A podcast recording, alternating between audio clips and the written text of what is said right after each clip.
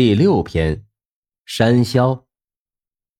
孙太白曾经说过这么件事儿：他的曾祖父以前在南山柳沟寺读书，麦秋时节回家，过了十天又返回寺里。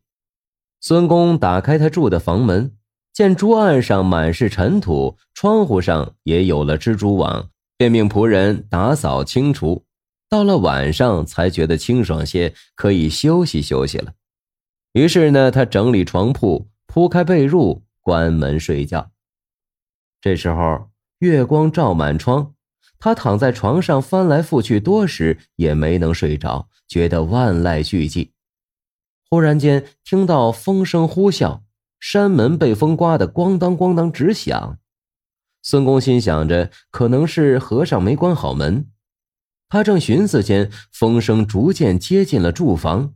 一霎时，房门也被刮开了，他更心疑了，还没想明白到底是怎么回事，风声已入屋内，并伴有吭吭的靴声，逐渐靠近卧室门。这时他心里才害怕起来。霎时门开了，他急忙一看，一个大鬼弓着身子塞了进来，矗立在床前，头几乎触着梁，面色似老瓜皮。目光闪闪，向屋内四面环视着，张开血盆大口，牙齿稀疏，长三寸多，哇啦哇啦的乱叫着，声音震得四面墙壁山响。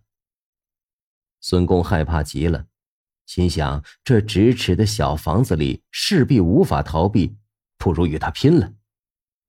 于是暗暗的去抽枕头下的佩刀，猛地拔出，向大鬼砍去，正砍中了他的肚子。发出像砍石头一样的声音，鬼大怒，伸出大爪子抓他。孙公稍微缩了缩身子，被鬼抓住了被子，揪着愤愤的走了。孙公随被子掉到了地上，趴在地上大叫。家人都拿着火把赶来，只见门依然关着，如以前一样，只得推开窗户进来。一见到孙公的样子，众人都很惊讶。把他抬到床上，他这才把事情前后说了一遍。共同检查了一下，才看到被子夹在寝室的门缝里。开门用火把照着检查，见有爪痕，大如簸箕。天明，孙公再也不敢留在这里，于是便背起书箱回家了。后来再问寺里的和尚，他们说再没有异常的事情发生。听众朋友们。这个故事中的孙公遇见的还真不是鬼，是山魈。山魈是世界上最大的猴科灵长类动物。山魈的脸是蓝色的，体型非常庞大，还有两颗獠牙露在嘴巴外面。这乍一看啊，确实挺吓人的，更别说是在晚上。山魈呢是群居动物，一个群体中有一只成年雄性作为头猴。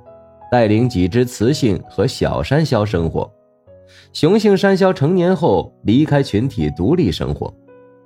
山魈的栖息地主要位于热带雨林和热带草原的稀树林中。山魈主要产于非洲中西部潮湿的常绿雨林中，泰国、越南等南亚地区也有发现。看来迁徙是灵长类动物中普遍存在的。我们人类也是啊，山魈呢已经被列入《华盛顿公约》一级保护动物。世界自然保护联盟提出，非常有必要对山魈种群状况进行调查，以确定保护区外哪些地方仍然存在着种群。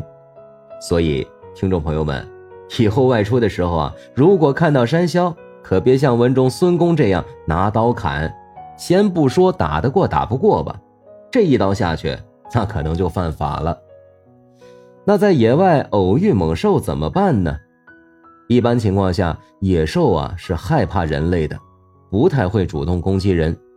在他感觉到有危险的时候，处于防卫的本能会对目标发起攻击。所以呢，遇见野兽时不要大呼小叫，一个叫声啊，真的会吓到动物的。但它被吓一跳时，不是逃跑，而是攻击。